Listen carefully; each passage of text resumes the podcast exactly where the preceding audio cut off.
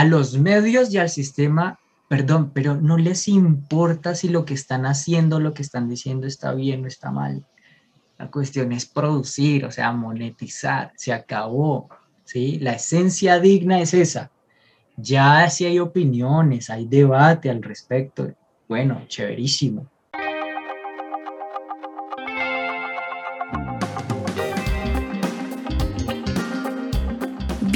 Bienvenidos a Redu al Aire, donde el primer paso para combatir la corrupción es hablar de ella.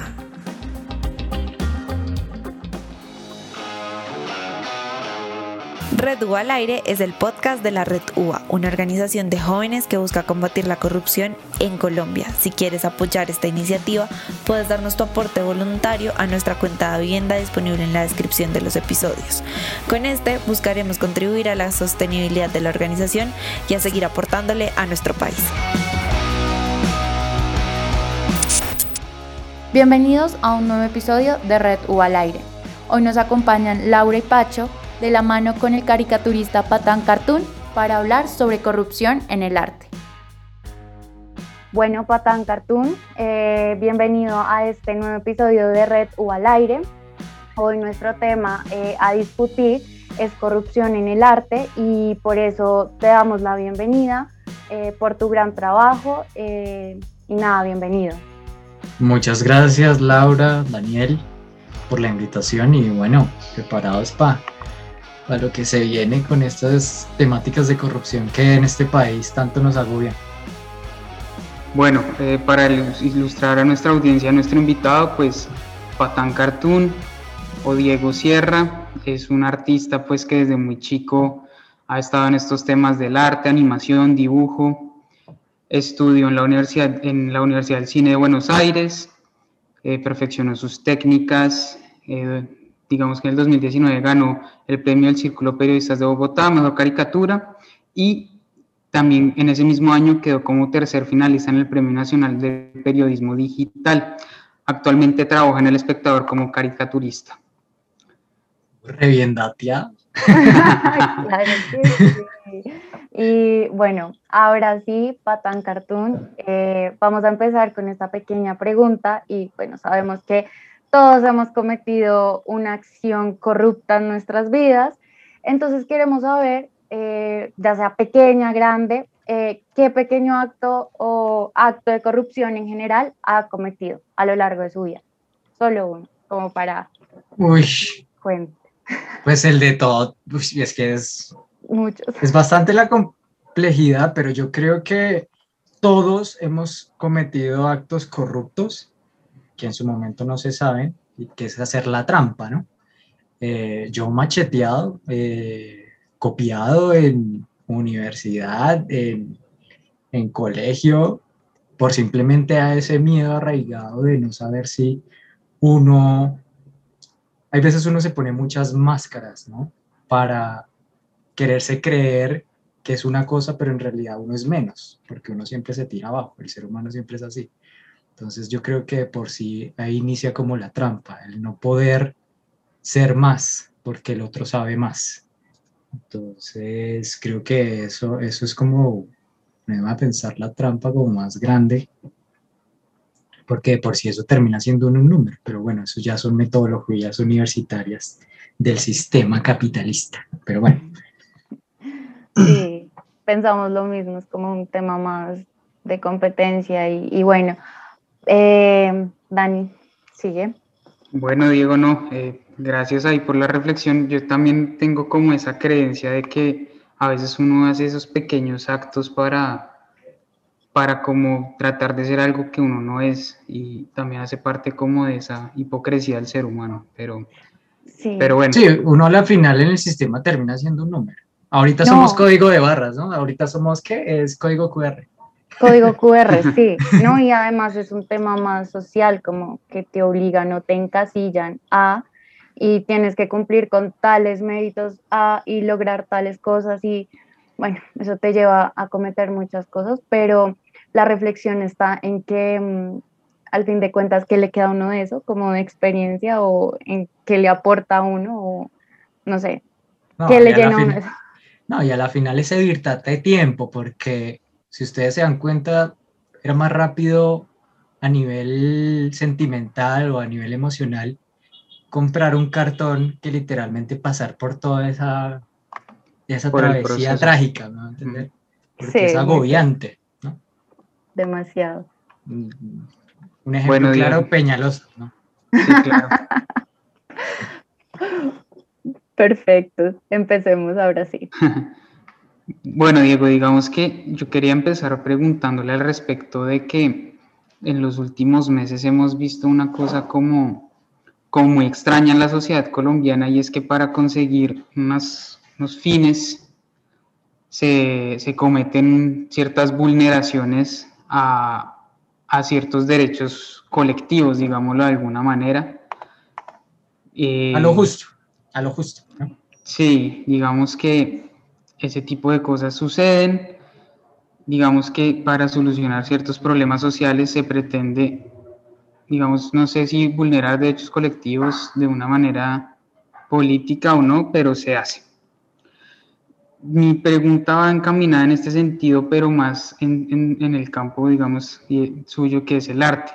¿Usted cree que el arte puede ayudar a combatir la corrupción afectando ciertos derechos, transgrediendo la ley como no siendo políticamente correcta?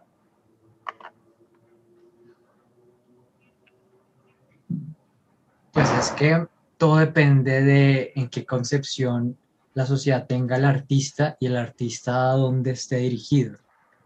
Si tú, el, el ejemplo más claro es el de lo que está pasando en el SOS Cuba y el SOS Colombia ¿sí? Todas las manifestaciones eh, se rigen a través de la cultura, sea danza, etcétera, etcétera, pero lo que más se reconoce porque es visible, porque aparece en cualquier portada, sea por un medio digital o por un medio impreso, son sus portadas y sus mensajes y qué quieren decir, etcétera, etcétera. Eh, digamos, a nivel protesta, el primer gancho es lo visual, y ahí están los, ahí está, digamos, transcrita la cultura a través del sistema del pueblo para ejercer algún derecho, alguna conformidad, alguna denuncia.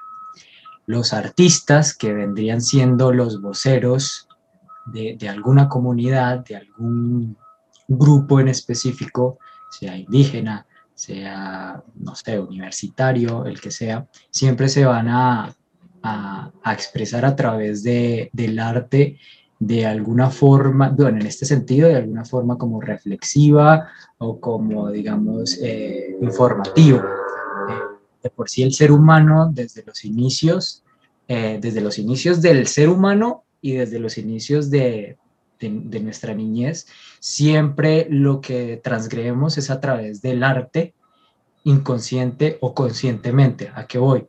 Eh, los cavernícolas se expresaban así, los bebés primero aprenden a agarrar un crayón que a, escribir o a hablar. Entonces, esas son maneras de, expresión. Ya depende de un sistema que censura, prohíbe eh, alguna realidad, alguna verdad. Eh, y por eso, bueno, se causan muchas polarizaciones, bla, bla, bla, bla.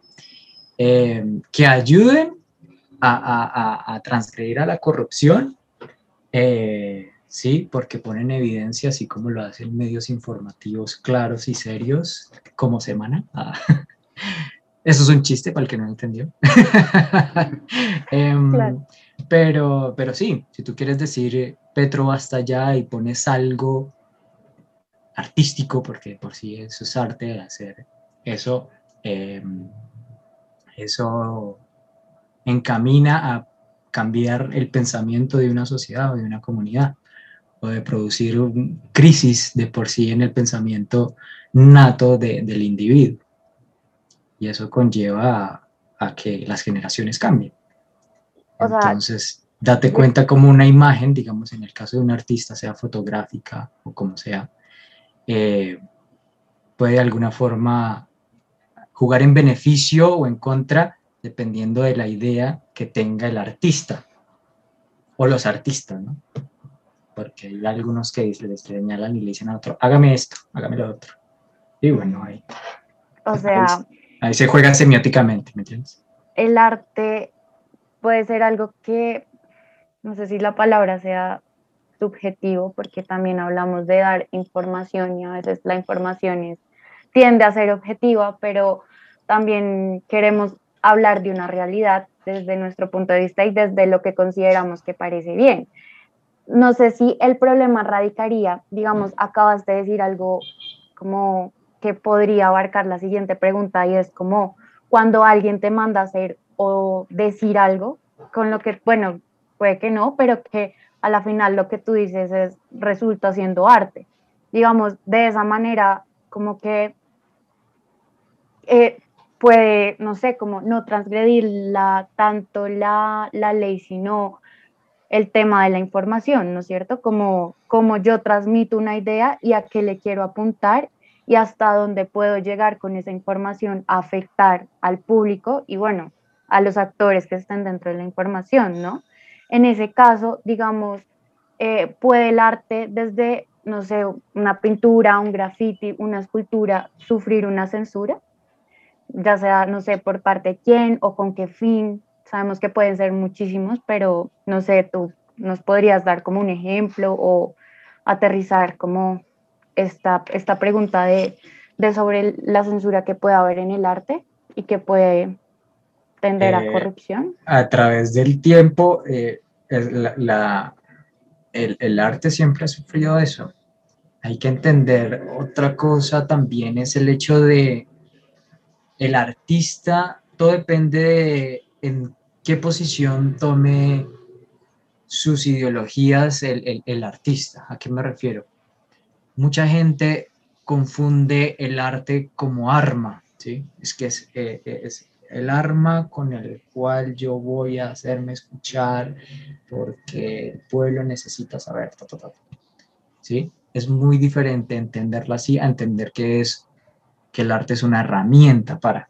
Con, las herramientas se usan para determinado objetivo, pero de por sí ahí ya estás objetivizando el arte. Si la usas como arma, ya es literalmente subjetiva, porque ahí vas directamente como, como a producir controversia, digamos, en el caso del el artista. En el caso, como tú dices, de la censura, de los externos, de qué piensa la gente a través de tu opinión, de tu crítica, de tu demanda, eh, pues siempre, cualquier cosa que hagas, y si es eh, una opinión política, siempre van a existir, eh, pues, la parte opuesta, la antítesis, ¿no? Donde la verdad no les parece porque sus estilos de vida han sido diferente y yo he visto que los policías ayudan a todo el mundo, pero el otro caso no, que los policías matan a todos, que no se puede confiar en ellos, bla, bla. Entonces hay que tener un umbral en donde la realidad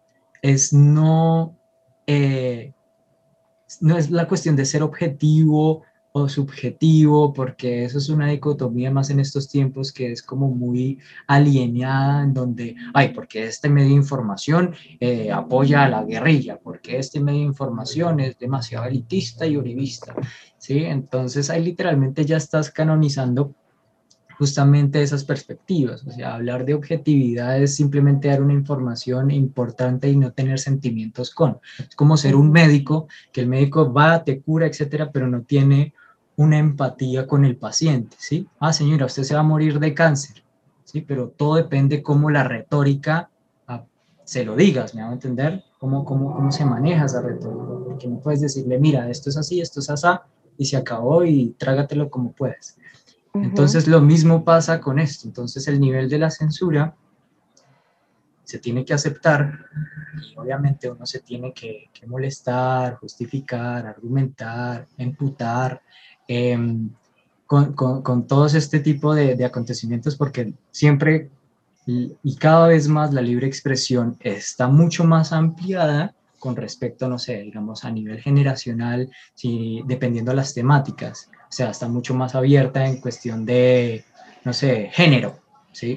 Eh, hablar de género ahorita obviamente es súper punzante. Eh, una cosa es hablar de que, yo que sé, LGBTIQ y otra cosa es hablar del aborto. ¿sí? LGBTIQ fue una batalla en los 90 y de ahí para adelante obviamente ya está dada, ya está reconceptualizada en estas generaciones donde es mucho más digerible. Ahorita la cuestión del aborto o de la eutanasia son cosas que todavía siguen limando asperezas y que es cada vez más recurrente el hecho de opacar, no hablar de eso. Entonces ahí infringe la, la tanto la censura a nivel personal, como no quiero hablar de eso, eh, en la familia o a nivel social como en los medios. Entonces, entonces, se me hace un poco simplón hablar de que la sociedad ahorita está regida o los medios de comunicación están regidos porque sean objetivos o subjetivos. No, siempre hay una finalidad de hablar del tema, si no, no estarías hablando. O si no quieres eh, cegarte, si no hablas, tampoco ya te ponen en una posición. ¿Me entiendes? De acuerdo. Sí, hay un eh, sentimiento o un interés de compartir y hablar eso es cierto. Y siempre estamos como en esa discusión de, ay, si los medios eh, transmiten objetividad o transmiten la verdad o qué quieren resaltar. Y, a, la, final, si te pones a pensar, los, los, medios, los medios como el entretenimiento, ahorita que cualquier dispositivo es entretenimiento, ¿no? Em, lo que quieren es literalmente que los vean, punto, para de contar. Porque Vicky Dávila siempre se entusiasma cuando mira la cantidad de seguidores que tiene. ¿Seguiría hablando de eso si sigue, o sea, si tiene menos seguidores en algún tema, seguiría hablando del tema o simplemente lo deja? Por eso es que de por sí las marchas ya se volvió algo cotidiano, que eso es algo, ese es el, cáncer de, de Colombia, que, que, que, las cosas más terroríficas que existen las normalizamos. Entonces, cuando ya el paro deja de ser eh, controversial o noticia, eh, pues decimos ya eso no está pasando, sigamos con otro tema, ah, mira, el COVID volvió, ah, mira, ese siempre es el, el, el, el trending topic de, de, las noticias ahora, el COVID, ¿no? Entonces, mira, que aumentaron los muertos, no, bajaron los muertos, uy, bueno, entonces juegan con los sentimientos o con las emociones del espectador. Eh, pero nada, si ustedes se dan cuenta, el paro, sí, el paro dejó de ser noticia o sea, dejó de ser viral, pero sigue, sigue, sigue estando, seguimos resistiendo. Sí, Entonces, eso depende del foco. Sí, si me permite también ahí complementarlo, hay una reflexión que de pronto mucha gente no se ha hecho y es que antes por lo menos la parte informativa de lo que tiene que ver con los medios tradicionales competían como entre ellos, ¿no? Entre quien informaba mejor, quien informaba más, pero ahorita con, este, con esta digitalización de los medios ya la información compite con el entretenimiento. Es una cosa que, pues usted lo mencionó, no explícitamente, pero sí implícitamente. Y sí, hay que, saberlo decir. Y es que ahora los medios compiten con EPA Colombia, los medios compiten con influencers, y tienen que buscar la forma de viralizarse porque si no se acaba como todo negocio. Es un negocio que vive de los clics. Es una cosa impresionante. Para mal o para bien, o sea, date cuenta el acto de EPA Colombia, ya que la mencionas, de que vandalizó un Transmilenio y todas las de la ley y, otros vandálicos más temidos, ya sabemos quiénes, hacen lo que hacen y eso no son noticias ahí hay, un punto objetivo, ahí hay una perspectiva, ahí hay un donde nos quieren hacer ver las cosas. Al final también ese es donde nos quieren direccionar la atención, ¿no? Sí, oh. de la información. Perdón, Patán, sigue. Eh, no se me fue la palabra, continúa. no, no, no, que a mí me pasa y es curioso como los titulares a uno solo resaltan una parte de la noticia y no sé si a ustedes les, pasa y me corrigen. Eh, ya, ya, ya recordé lo que iba a decir. Sí, es que, mira, a los medios y al sistema, perdón, pero no les importa si lo que están haciendo, lo que están diciendo está bien o está mal. La cuestión es producir, o sea, monetizar, se acabó, ¿sí? La esencia digna es esa. Ya si hay opiniones, hay debate al respecto, bueno, chéverísimo, ¿sí? Pero hasta cosas simplonas como, no sé, lo de EPA Colombia, hasta cosas como la niña política, son cosas que por sí... Y el ejemplo más claro es Vicky Ávila, porque ella se centra así, hace bien su trabajo con respecto a producir marketing, pero uno ya no es bobo, ¿me entiendes? Uno ya sabe hacia dónde va. Eso es lo, eso es lo interesante, que por sí cada vez más la, la, audiencia y sobre todo los jóvenes que, son los que somos los que de por sí estamos en los medios digitales, eh, obviamente tenemos más fuentes de información y podemos construir una verdad porque hay más variedad. ¿sí? El problema que ahorita tenemos es que estamos ya sufriendo una sobreinformación de, de cosas y ya no sabemos de tantas cosas que dicen, no podemos centrarnos en la verdad porque hay muchas fuentes como, no sé, periódicos o, o medios de comunicación serios donde caen en esa mentira. Entonces ya no sabes a quién creerle. Pero sí. si eres una persona que realmente está interesada en determinado tema, no, no, solo tienen que ser cosas serias, ¿sí? Cosas serias, todo es serio de por sí, porque todo, todo existe por alguna razón, por alguna idea que le dio a alguien. Si tú miras TikTok, ¿sí? Que mucha gente lo considera que es una plataforma entre comillas de mierda porque solo hay gente que baila y dice pedorradas y es un medio que, que trasciende a través de la música, está bien, pero para un músico o para, no sé, eh, un medio de información que se quiera dar a conocer a nuevas, a nuevas generaciones, eso es un punto importante y hay que tomarlo en cuenta. ¿sí? Un músico de por sí, ahorita los músicos que están, digamos que reventándola son todos los que participan en algún meme en TikTok o en alguna reproducción masiva de TikTok y eso forman trendings, o sea, ¿me entiendes? Demasiado, los reels también y son sí. pequeños momentos con información súper rápida. Súper rápida porque esa es, la, esa es la, la metodología o el código que, que se juega ahora, todo decirlo rápido porque así está jugando el sistema, estamos sufriendo un, un este complejo de atención donde cada vez eh, somos menos contemplativos, o sea, ya estamos viendo una imagen cuando queremos pasar a la otra. Sí. Entonces, no, visual, rápido y lo que más me atraiga, lo que más me impacta. Entonces ahí entramos. Y todo eso está creado a través de los artistas. Los artistas hacen eso, estudian eso, la metodología de la, de la semiótica estudia eso. ¿sí? Ahí es donde conlleva el arte, porque hubo alguien que le dio la idea al artista, el artista lo hizo, y voilà, eh, TikTok o cosas eh, trendings como, no sé, Twitter, una foto, hagamos el hashtag de las caderas más lindas y ¡pum! Eso lo meten. Y todo, todo está pensado, no es que todo se surge así como de la nada. ¿sí? Hay mentes maestras y esos son artistas al final del día porque crean. Un creador de contenidos es un artista, ¿sí? Sea sí. un youtuber cutre o un youtuber súper metódico y que habla de cosas serias, porque lo digo entre comillas porque hablar de cosas, no sé, como de maquillaje, para muchas personas puede ser serio, súper serio, ¿sí? De, no sé, que Louis Vuitton, las marcas, etcétera, etcétera.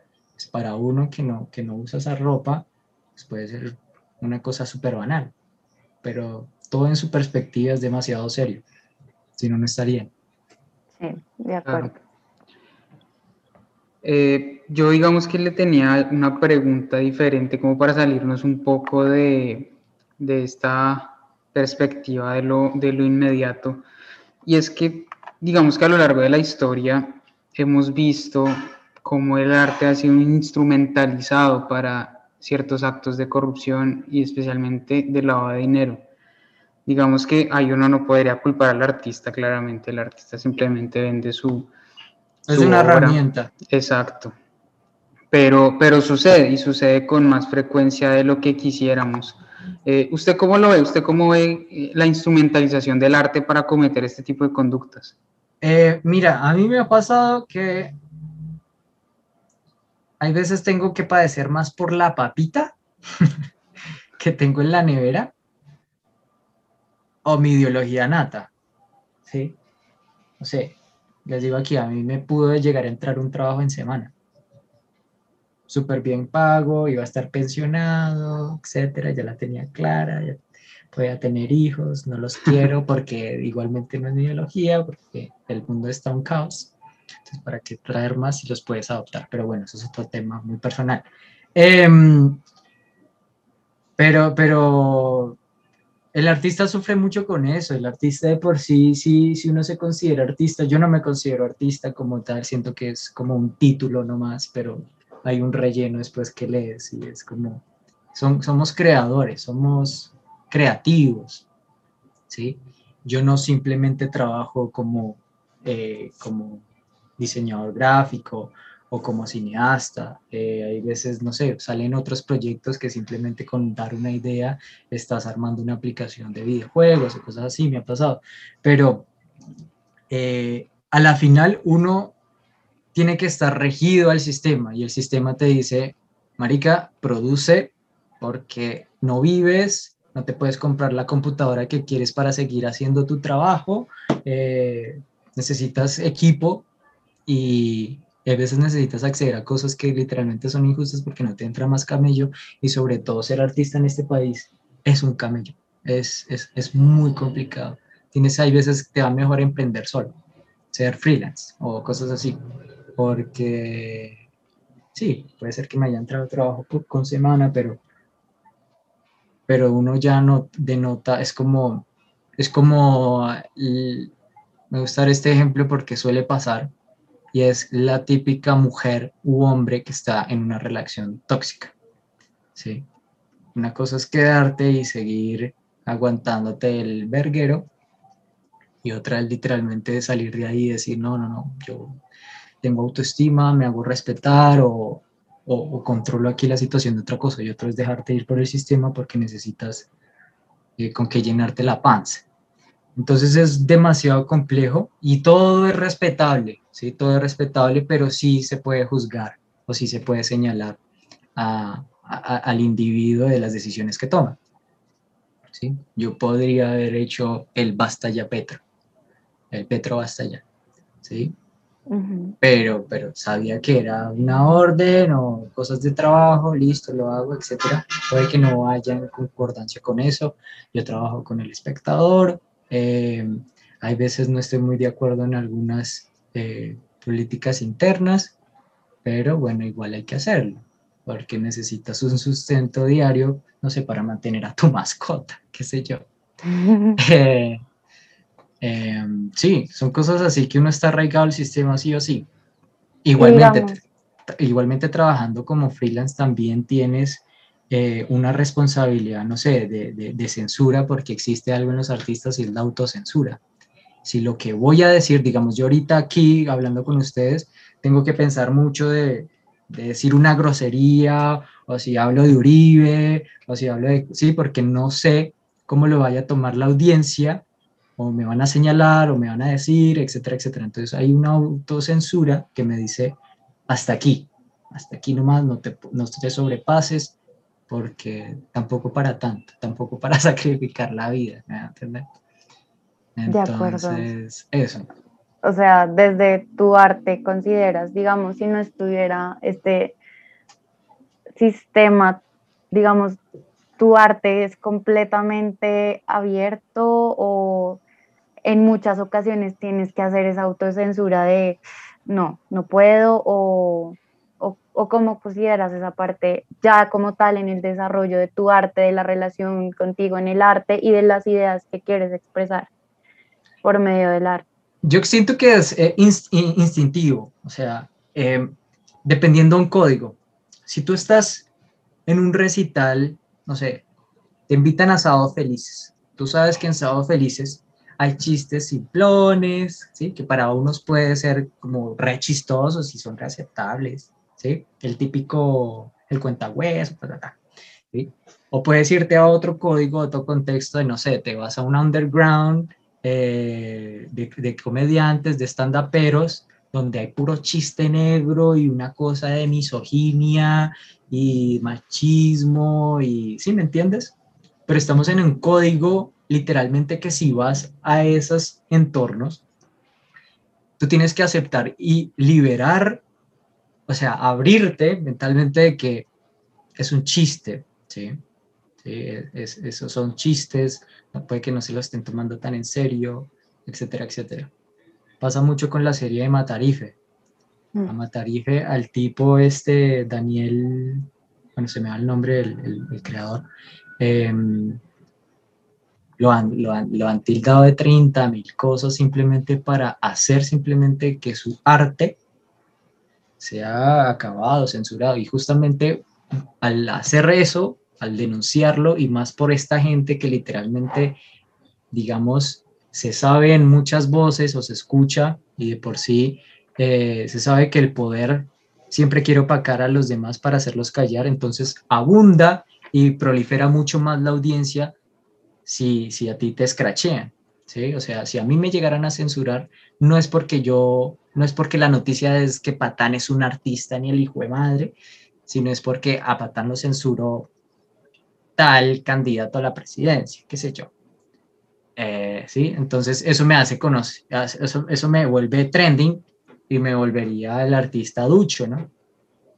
De acuerdo. Lo mismo, pasó con Matador cuando Duque trató de censurarle o, o de por sí de mandar la, la, caricatura del cerdito. Y fíjate que gracias a eso, él mismo se convirtió en eso, en, en la sociedad.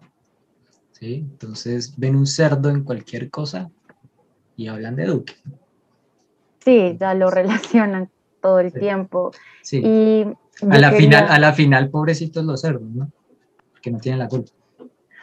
Bueno, y yo quería como ver, digamos, la relación eh, de corrupción y arte, como en el arte, cómo se puede contemplar la corrupción, listo, no sé, digamos, ya sea desde las ventas o desde la expresión misma del arte o desde, no sé, el impacto del arte, cómo podemos ver la corrupción en el arte, digamos. Patán, ¿cómo observa que se da la corrupción en este medio? Porque, no sé, pueda que exista, pueda que no. ¿Qué considera Patán en ese aspecto? Eh, es difícil porque porque en todo hay corrupción, pero hay que agarrar con pinzas, o sea, y eso ya es muy personal, o sea, muy subjetivo. A mí me puede pasar de que, no sé, eh, qué sé yo, me confundan con matador. Entonces yo digo, uy, marica, la gente está como reperdida, no sé. Entonces, ¿qué tiene que hacer? ¿Qué, tengo que, qué tienen que hacer las, los artistas emergentes, los que están hasta ahorita iniciando para salir del canon? Soy matador. ¿Entiendes? Entonces ahí hay una corrupción de que la voz, la verdadera voz o el verdadero caricaturista es matador. Entonces, y es como educar a la gente en ese sentido. Obviamente no puedes equiparar a todos, pero ya eh, las redes sociales han colaborado con eso y si tú realmente las manejas bien, sabes que no es una cuestión de hacer seguidores, ¿sí? no es que el, el que más tenga seguidores, etcétera, sino es en realidad armar comunidad, así sean cuatro pelagatos, pero es armar realmente eh, que la gente de por sí esté ahí fidelizada como una familia. ¿A qué voy con esto? Y me refiero a la, a la corrupción digital. Si tú no tienes tantos números de seguidores, entonces no sos, dejas de ser. No te invitamos a tal show, no te invitamos al este porque tienes 600 seguidores a comparación de otra persona que puede ser menos talentosa que vos o, como sea, pero se rige a través de eso. Yo creo que eso todo va mucho más a fondo y siento que ahí está corrompido el sistema, digamos, a nivel, no sé, eh, digital de redes sociales. Digamos, los artistas ahora, la fuente más directa es, son las redes sociales, Instagram. Entonces, qué sé yo, me voy a tirar a hablar de la oreja roja la oreja roja mm, es lo que es ahora gracias a los caricaturistas, pero la oreja roja nunca eh, ha hecho algo por los caricaturistas, ¿me entiendes? Eh, es como una especie que comenzó siendo un parásito con, un buen, eh, ¿cómo decirlo? Como un buen objetivo, que es como informar, ¿sí? darnos a conocer, pero de eso nosotros no vivimos, ¿me entiendes? Por lo menos nosotros a través de la causa, que fue lo que creamos a partir de eso, fue, eh, por, por ejemplo, darles un reconocimiento y literalmente estar ahí para el autor y no simplemente para un medio de información. ¿A qué voy? si la oreja roja hubiese hecho una plataforma que la tiene, donde fueran donde estuvieran resaltados los caricaturistas por, para poder resaltar, digamos, en el sistema, en el sistema quiero decir, poder participar en concursos, donde literalmente nosotros vivimos de eso, ¿sí? De concursos. Entonces, si como la oreja roja ya se oficializó como un medio independiente y obviamente eh, reconocido, si yo participo, no sé, en un Simón Bolívar, eh, la fuente directa que te pide el Simón Bolívar es dame un medio de comunicación donde tu caricatura haya aparecido y, y qué relevancia ha tenido. ¿sí? Y eso muchos grandes artistas no lo tienen ahorita. Entonces, eh, en ese tipo de casos el sistema está como corroído, ¿me entiendes? Eh, que es injusto para nosotros, que muy bueno por la oreja roja, eh, que hace lo mejor que puede, digamos, a nivel sistemático, pero para nosotros nos queda muy poco. Sí. Sí, buen punto. Visibilizar esa parte, como que nadie la conocía y precisamente... Más, más, allá de visibilizar, no, es como valorar. Cuando tú valoras, es como literalmente, bueno, ser consciente que tu trabajo vale y no siempre vale porque la típica. Ah, eh, me ha pasado con muchos medios que han surgido en, en Instagram. Mira, es que te invitamos para que tus caricaturas sean publicadas en esto pero nosotros te ayudamos con la difusión. Es como, si piensas así literalmente, entonces me voy, esta gente piensa por, solo por seguidores o cosas así.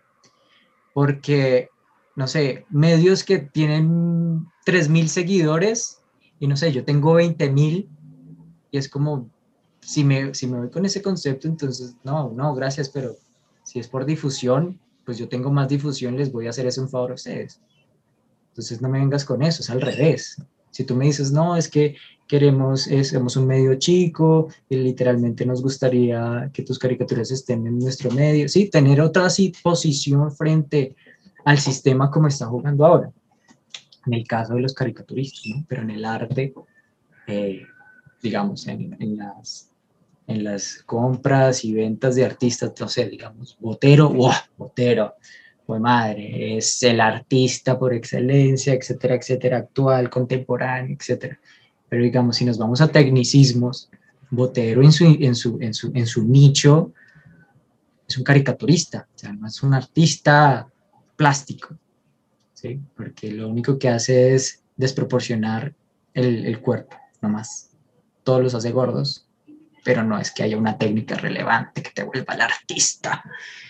¿Me entiendes? Entonces ahí se ve el nicho, el nicho de, Y de por sí el nicho siempre ha sido así en todo tipo de artes, o sea, siempre va a existir una persona que es hiper talentosísima, pero no tuvo la suerte, no tuvo la oportunidad que tuvieron otros que menos talento tienen, ¿sí? Yo aquí hablando de talentos porque no sé qué otra cosa decir, pero es como, eso es por donde, los, los caminos de la vida, ¿me entiendes? Por donde camines. ¿Sí? Sales con más suerte que otros, punto. Yo salí con suerte, yo no estudié para ser caricaturista, yo no estudié nada de eso, yo no estudié diseño gráfico, yo estudié cine y televisión, mi propósito es hacer cine, lo hago, pero ahorita lo, con lo que me está eh, dando más es la caricatura, ilustraciones, ¿sí? tener una posición activista frente, frente a las protestas, qué sé yo. Pero, pero tuve suerte, ¿sí? Puede que otra gente sí se haya dedicado a todo esto y su idea sea, sea hacer esto, pero yo soy consciente y les digo a la gente que literalmente quieren ser lo que yo soy ahorita, les digo, ven, vente para acá. ¿Sí? Si quieres ser lo que yo soy, bueno, listo, yo te abro las puertas, marica, gratis, ¿me entiendes? Porque esa es la disposición que tiene que tener el artista con esta gente que, que la está remando. Eso no quiere decir que yo siga remando, ¿me entiendes? Sí, no, totalmente. No, pues Patán, muchas gracias por esta pequeña charla. No, a ustedes. Eh, yo Espero haya servido. Claro, no, yo creo que podríamos resumirla pues en una frasecita que se me acaba de ocurrir y es el sistema nos estructura de una manera en la que nos condiciona a cometer ciertas, eh, ciertas conductas quizás no muy éticas, pero al mismo tiempo sanciona que las personas cometan esas conductas. Claro, y, al, igual el sistema se alimenta de eso. Si, si, si todos fuéramos robots, no habría sistema, ¿me entiendes? Si no hubiesen vándalos, no había sistema. Es lo que es el juego, es la máscara que está hablando desde el principio. Los medios nos quieren vender una máscara, que hay vándalos y hay gente que protesta pacíficamente. ¿Cuándo en la historia de la humanidad una protesta que no sea pacífica, o sea, que sea pacífica ha logrado algo? Nunca. ¿Sí? Eh, eh, en el momento que nosotros comencemos a ver las cosas no blancas ni negras, sino grises y multicolores, qué sé yo, ahí comenzamos a ver como las variedades y el sistema, de la vida de por sí. La vida no solo, a mí de chiquito me enseñaron que hay que eh, estudiar para trabajar, formar familia y después tener una pensión y morirse nomás pero a uno no le enseñaron, o las universidades no te enseñan, o los colegios te enseñan qué es pagar un recibo de la luz. ¿Me entiendes? Y, uno le pregunta a sus papás y es como, ni ellos tampoco saben, entonces, ¿qué, qué mierda nos están ocultando o no nos quieren decir? Lo, lo dejan entredichos, ¿no? Es que así es la vida. Entonces uno se conforma con, ah, así es la vida. Y entonces si a uno le va mal, pues hay que comer mierda y porque siempre nos estamos comparando con qué cantidad de mierda comemos. Entonces, no, es que usted no ha comido la mierda que yo comí. Y bla, bla, bla. Entonces, sí. eso. Hay, que estudiar la mierda, digamos. No, y también ese es un poco, la, censura también viene con, con, la ignorancia. Digamos, yo no puedo creer en, en, en, general, esto no es un problema de Colombia, es un problema del mundo. Como los estudiantes de mediano o, o alto grado de, de, de, colegio tengan clarísimas las partes de la célula, pero no tengan ni idea que es una declaración de renta, por ejemplo.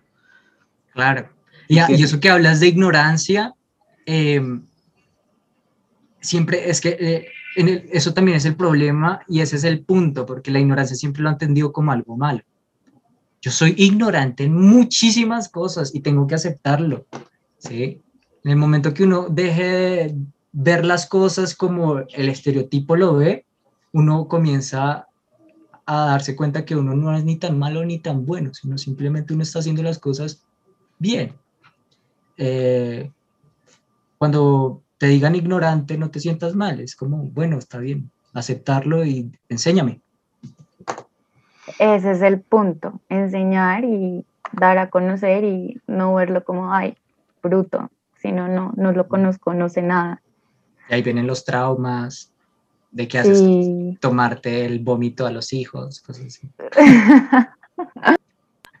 bueno, Muchísimas gracias, Patán. De verdad fue una charla muy chévere. No sabíamos algunas cosas y fue importante darlas a conocer en el podcast.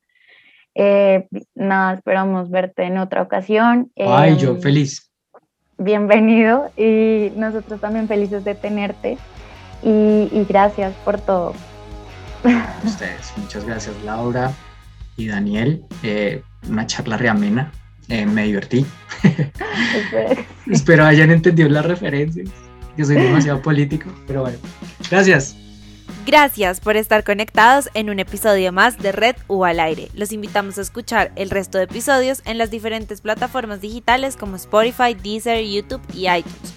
Y no se olviden seguirnos en nuestro Instagram y Twitter como Red Raya al Piso UA, en Facebook como La Red UA y visitar nuestra página web www.redua.org para conocer más de nosotros. Y recuerden que el primer paso para visibilizar la corrupción es hablar de ella.